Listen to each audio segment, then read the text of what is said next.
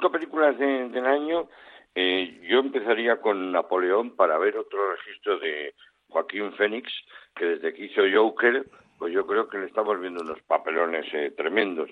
Napoleón es una película larga, profunda, pero muy muy buena en cuanto al análisis del personaje. En cuarto lugar, Los Fabelman.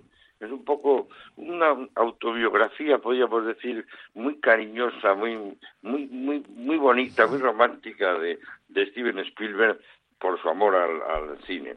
En tercer lugar, Agustín me quedaría con Los Asesinos de la Luna. Martin Scorsese vuelve a recurrir a, uno de sus talismanes, a Robert De Niro, eh, coge a Leonardo DiCaprio y ojo al papel que hace Lily Glaston, que es maravilloso. No se la pierdan, es una película muy recomendable. En segundo lugar, Oppenheimer. Eh, hay que ver esta película, hay que ver eh, cómo cambia el registro de Peaky Blinders a ser uno de los padres creadores de la, de la bomba atómica, ¿no?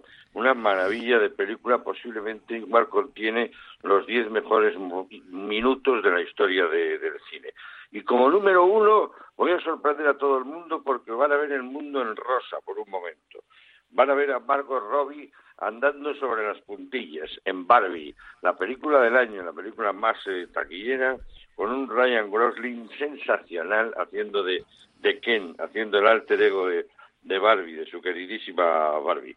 Y como recomendación postrera, que no se pierdan cuando la puedan ver, eh, la que ha sido la joya de, del Festival de Cine de Cannes, La Niña Bonita.